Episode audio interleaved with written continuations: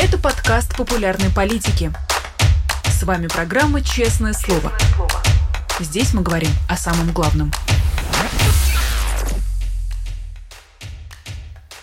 Друзья, всем здравствуйте! Вы смотрите канал «Популярная политика». Это программа «Честное слово». Сегодня веду его я, Александр Макашенец. Прошу прощения за э, задержку, но ничего страшного. Мы сейчас постараемся наверстать все упущенное. Всем большое спасибо, кто остался с нами на связи. Итак, сегодняшний гость Олег Ицхоки, экономист. Олег, здравствуйте. Да, добрый день, простите, это я опоздал.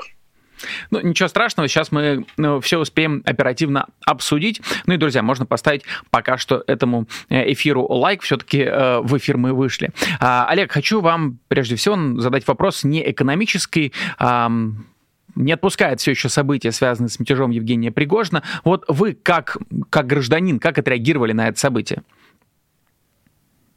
Да, нет, безусловно, это главное событие, я не знаю, и недели, и месяца, а, может быть, даже последних шести а, месяцев войны. А, ну, тут надо понимать, что я нахожусь далеко, поэтому на меня напрямую это не влияет. Я уверен, что большинство людей, которые находятся в России, что это связано, ну, в первую очередь, естественно, с э, э, э, это стресс, это волнительное событие, это потенциальное изменение всего, единомоментно может произойти. То есть нет никаких сомнений, что это э, самая естественная эмоция. С другой стороны, мне тоже кажется, что э, для большого числа людей это было связано с надеждой на какие-то изменения, потому что, с одной стороны, э, ну, э, это, конечно, кошмар, когда изменения происходят через э, революцию уголовников фактически, да, или даже непонятно, как назвать уголовники, или это а, там вооруженная милиция, это чтобы называлось, э, ну, в плане какие-то вооруженные бандформирования.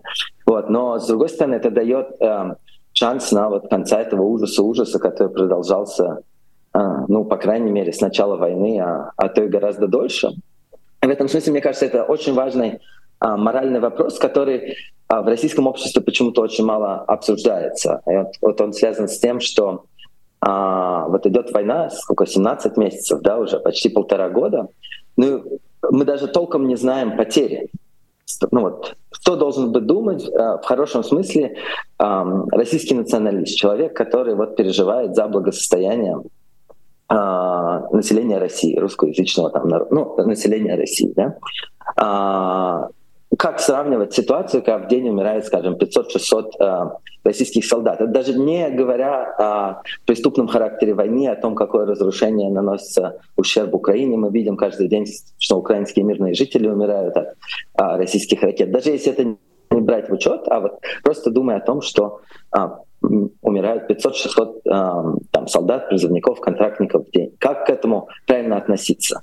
да, значит, как, какое событие, а, значит, можно с этим сравнивать. И вот кажется, что там а, изменение режима, которое может остановить войну, а, ну, в какой-то момент должно быть точно лучше, чем а, бескрайнее продолжение вот этой войны. Там же еще 200-300 тысяч а, солдат есть, солдат и офицеров каким-то образом. Ну, то есть до какого, до какого времени можно ждать, пока вот они будут умирать по 500-600 человек? Когда, в какой момент а, действительно а, ну, а, люди скажут, что достаточно, э, это не может без, продолжаться без конца. Но и в некотором смысле вот этот мятеж сам по себе не, не то, почему Пригожин его делал, его а, интересы, его шкурные личные интересы, может быть, мы когда-то в ближайшее время о них узнаем конкретно, какие он проблемы для себя решал.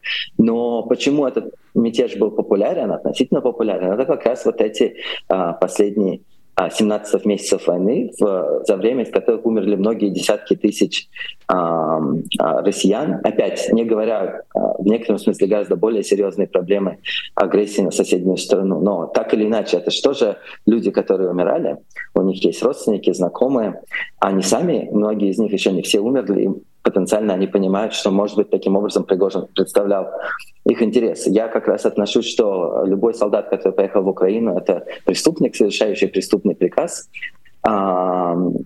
И, значит, солдат действительно должен разбираться в том, когда приказ преступный.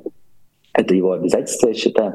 А, вот. Но так или иначе, это в, каком, в каком-то виде должно давать а, о себе знать. Ну вот, например, важная тема, я не знаю, мы обсудим ее сегодня или нет, одна из главных статей, которые обсуждались последние а, ну, последнюю неделю, статья Фарида Закари в а, Washington Post, где, в частности, он обсуждает продолжительность жизни ну, вот для 15-летнего россиянина сейчас. Продолжительность жизни для 15-летнего россиянина, мужчины, находится на уровне 15-летнего человека из Гаити, одной из самых неблагополучных стран.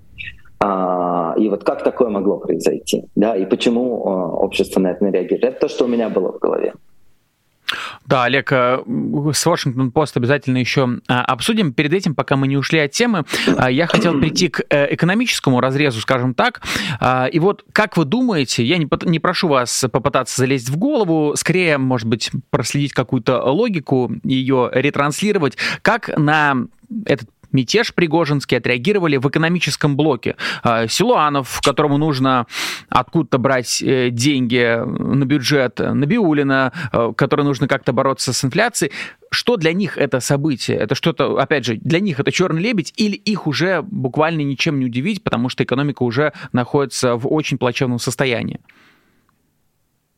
Ну, вот видите, на самом деле, мне кажется, об этом не совсем правильно так думать. Вопрос совершенно справедливый когда я думал об этом, что если мы строим какие-то планы про экономику, да, исходя из того, что ничего не произойдет, и как бы все будет вот таким вяло текущим, эта война будет продолжаться, опять же, по 500-600 человек в день будут, э, значит, ну вот военных э, умирать, будет дополнительные волны мобилизации, и это вот все будет продолжаться бесконечно, там месяцы и годы еще, то на самом деле вот сегодня, когда мы с вами говорим, там, середина лета 23 года, ну, не, не, не очевидно, что есть какой-то кризис в экономике который вот реализуется да, там в обозримом будущем. То есть денег, ну да, бюджетный дефицит, но он не таких размеров, который все это значит, приведет к какому-то обозримому кризису сейчас. Да? Это все может продолжаться многие месяцы. Будут находить а, какие-то источники резервов, будут срезать какие-то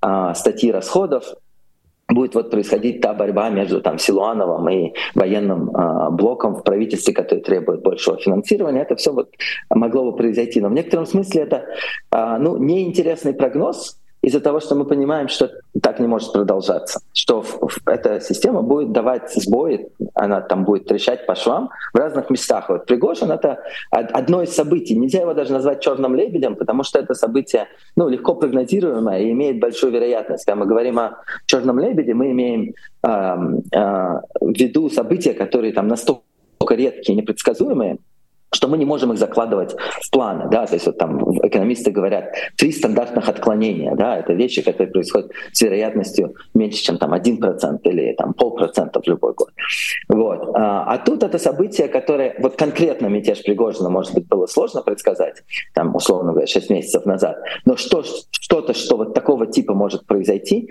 и это, значит, а, могут быть совершенно разнообразные вещи, это может быть там а, мятежи каких-то отдельных губернаторов потенциально потенциально. А, не обязательно должны быть военные мятежи. Хотя, опять же, понятно из того, что мы с вами обсудили, почему а, военные мятежи наиболее а, вероятны, это ровно из-за количества людей, которые отправляются умирать.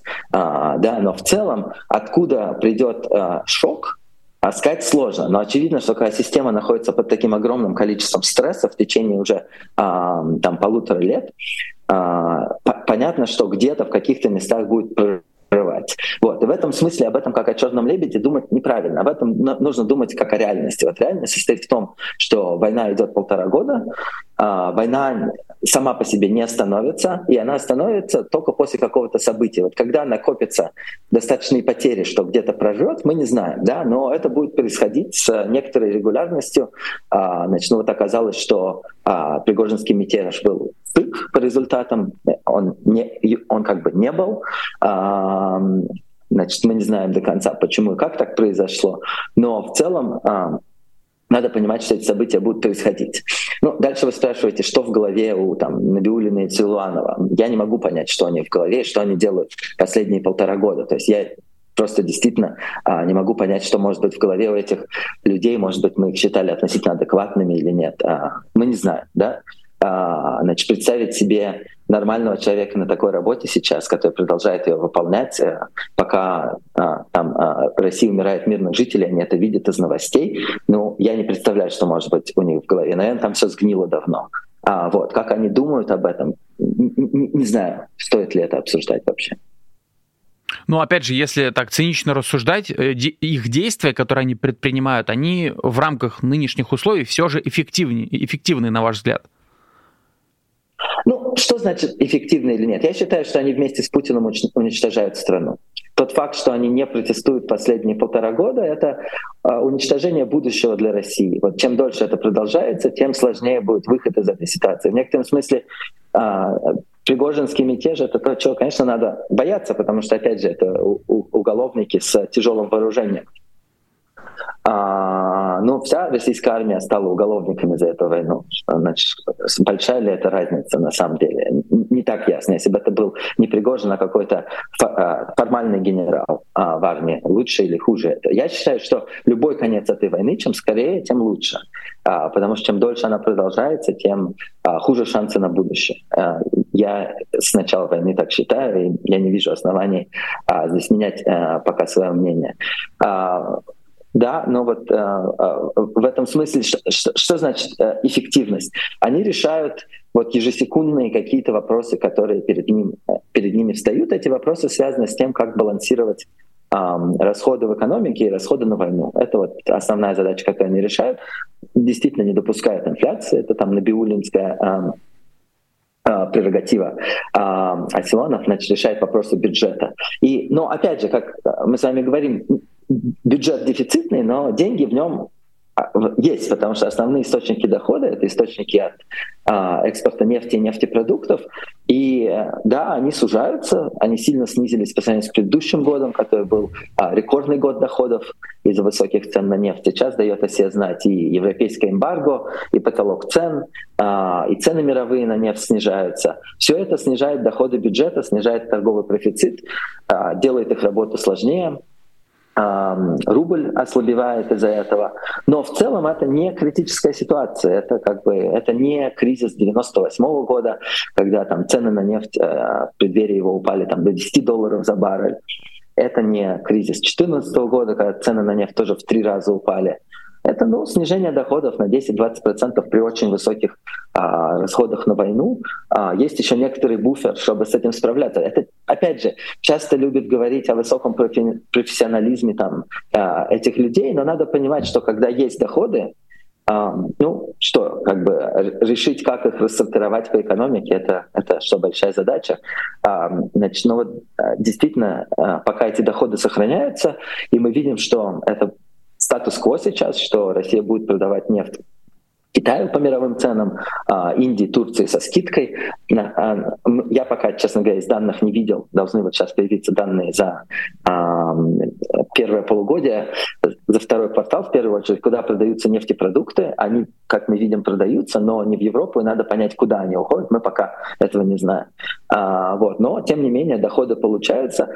Опять же, в этом смысле а, с экономикой никаких кризисных острых ситуаций нет. Это такой долгосрочный, вялотекущий кризис стагнации в экономике. Ну, в этом смысле мы, наверное, еще обсудим. В этом смысле вот был прекрасный доклад у а, Кирилла Рогова на Рераша, а, так сказать, географии российского производства, откуда берется ВВП. Да? Вот тот факт, что а, значит, а, не происходит кризиса, а очевидно наблюдаемого в данных. Значит, из чего это складывается? Ну вот военная промышленность очень быстро растет. В тех регионах, где она присутствует, она выросла, значит, а другое производство стагнирует. А, а, ну, значит, никакого роста там не ожидается после падения в а, прошлом году там машиностроения и другие отрасли, которые не военного характера. Вот, это то, где находится российская экономика. Никакого такого одномоментного кризиса в ней нету и не наблюдается.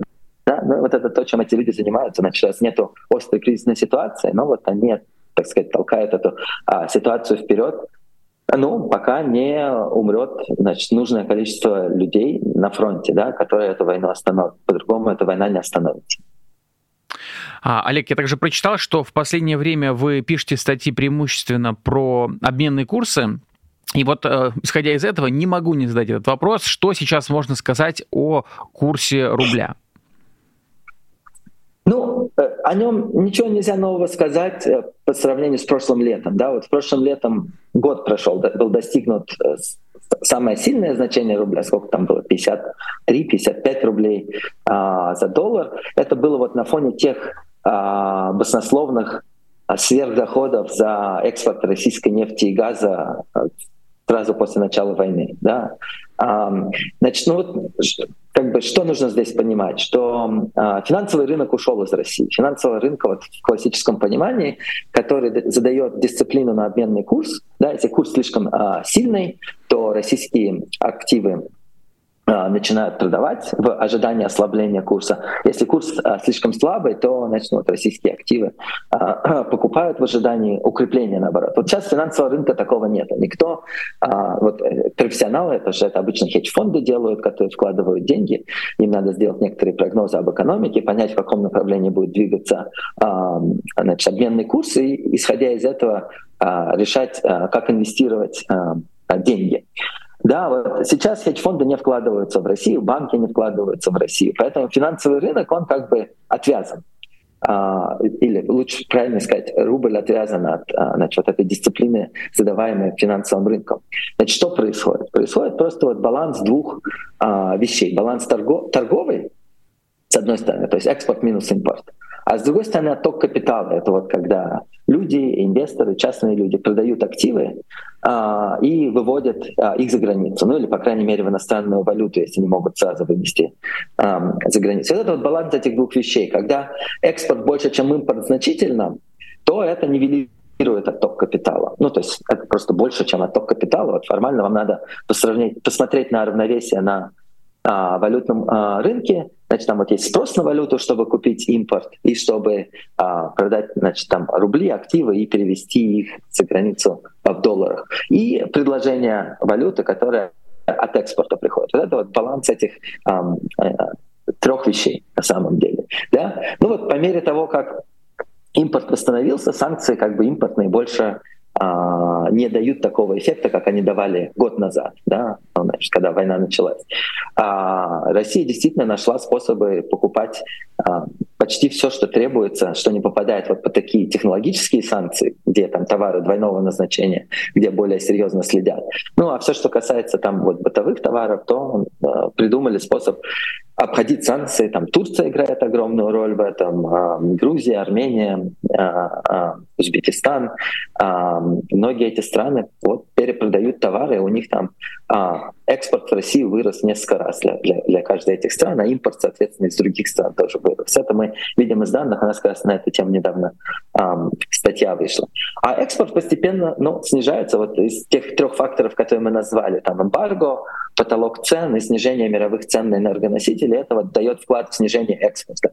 По мере того, как экспорт снижается, а ток капитала никуда не девается, рубль ослабевает. Вот последний год, ровно там, вот, когда был пик в июне или июле прошлого года у рубля, с тех пор рубль падает планомерно, не очень быстро, значит, в какую-то там неделю происходит какой-то необычный отток капитала, рубль падает сильнее, его центральный банк чуть-чуть там стабилизирует, но в целом они позволяют рублю падать, и вот он с 55 до сейчас сколько там, 90 а, был на прошлой неделе, ну, может, 87-88 а, а, рублей за доллар. Вот такое планомерное падение, оно вряд ли остановится, будет продолжаться. А, значит, вот наша модель говорит, что к концу года будет там 90-95 рублей за доллар. Это в условиях того, что не произойдет, вот как то, что вы говорите, никакого черного а, лебедя. Да? Но вот мы видим, что а, Пригожинский мятеж он стал сюрпризом, рубль действительно обесценился. Это ускорило отток капитала. То есть вот в неделю а, после мятежа, видимо, был более быстрый отток капитала. Люди продавали российские активы. Кто-то, может быть, уехал из страны,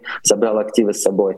А, кто-то просто более быстро начал а, реализовывать эти активы и выводить деньги за границу в результате этого. Это привело к вот более быстрому ослаблению рубля. В прошлую неделю чем это происходит в среднем последние 12 месяцев. Да, но сейчас ситуация вроде бы стабилизировалась, поняли, что а, значит, мятежа дальше как будто бы не продолжается, и значит, ну, вот рубль продолжит свое планомерное снижение со временем. Значит, ну, э, опять же, будут события типа этого мятежа, будут а, скачкообразные падения, а, будет все вяло текущим, будет вот такое медленное снижение курса рубля. Олег, я хотел дальше э, задать вам вопрос, наверное, более общий, но, как мне кажется, э, довольно важный. Хотел ближе к концу эфира э, его приготовить, но у нас уже эфир немножко сокращенный.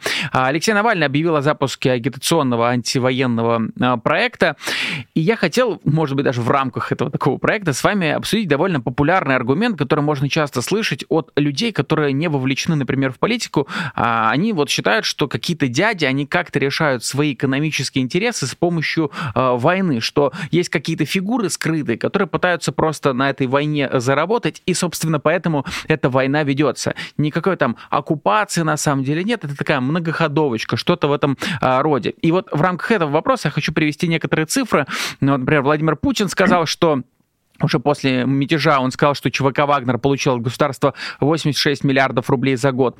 А, и параллельно я посмотрел по каким-то косвенным оценкам, доход всех ЧВК в мире около 200 миллиардов долларов в год. Вот я хотел бы, чтобы вы, может быть, какую-то такую большую картинку дали, насколько это большие суммы, и можно ли говорить, что действительно война может быть кому-то настолько выгодна, грубо говоря, а, что а, она может быть вот так вот какими-то скрытыми лицами вестись. Ну, так наивно спрашиваю вас, я вам передаю вот этот вот э, вопрос. Да, ну, смотрите, это справедливо, что война всегда и везде это способ э, для кого-то заработать. Это происходит э, во всех странах, когда демократические страны начинают войну, ведут войну, то тоже кто-то зарабатывает в этих странах. Тоже про COVID можно было сказать, да, то есть, ну, э, что COVID — это способ для фармацевтических компаний заработать. Это правда, правда, но как бы делать из этого вывод, что фармацевтические компании придумали COVID, это э, очень глупо. То есть понятно, что когда возникает э, некоторая ситуация, возникают, соответственно, люди, которые из этой ситуации хотят извлечь прибыль. Это а, естественно, это мы считаем, что на самом деле это а, хорошо с точки зрения экономики в том смысле, что всегда есть фирмы, условно говоря, которые любую ситуацию пытаются э, фирмами, предприниматели любую ситуацию пытаются а, перевернуть, способ заработать деньги. Это вот в природе а, людей, это естественно, это то, что на самом деле в нормальных условиях позволяет экономике хорошо работать, а достигать там экономического роста, роста благосостояния для каждого. Это та самая невидимая рука рынка, о которой а, говорят экономисты, что возникает всегда из любой ситуации кто-то пытается извлечь прибыль, если это возможно. Но дальше, когда мы говорим про войне, это значит, э, звучит ужасно цинично, как такое может быть. Но так как устроен мир? Мир устроен так, что общество должно ограничивать э, государство, э, а государство должно контролировать свою армию. Вот такая значит, цепочка событий, да, что общество через прессу, через парламент, через выборы должно, вот это то, что называется левиафан государства, да, а общество должно его сдерживать. А, значит, ну вот в экономической литературе очень советую всем книжку почитать, называется «Узкий коридор», «Narrow Corridor», одна из книг а, Дарона Асимоглу и Саймона Джонсона, по-моему, она как раз говорит о том, что вот есть такой узкий коридор, в котором, значит, с одной стороны, государство — это левиафан, оно должно быть сильным, оно должно иметь институты, а, там, которые связаны с тем, что закон выполняется, потому что слабое государство не может выполнять выполнение закона, не может гарантировать выполнение закона. А с другой стороны, почему этот коридор узкий? Потому что общество должно быть тоже сильным. И, так сказать, заковать а, в а, кандалы этого левиафана.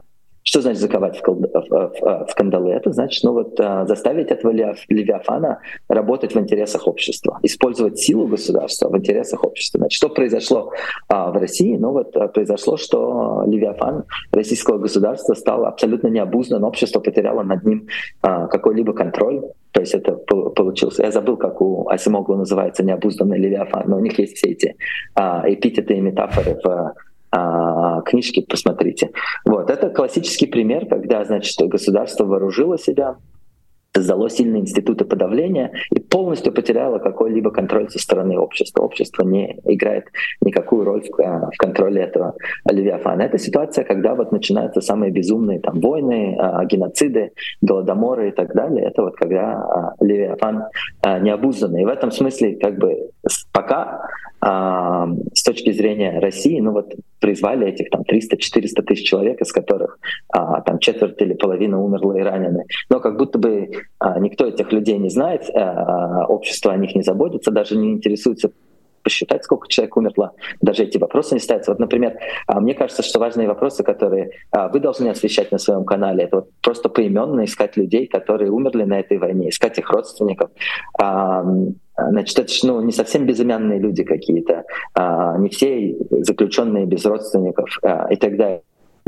Вот это то, что российский Левиафан делает. То, что они отдали миллиард долларов Пригожину, ну, это такая маленькая проблема по сравнению с этим. Мне кажется, ее даже, ну, в некотором смысле а, смешно обсуждать. А я ответил на ваш вопрос? Или вы много что интересного спрашивали, я не знаю, но вот это как я ситуацию вижу.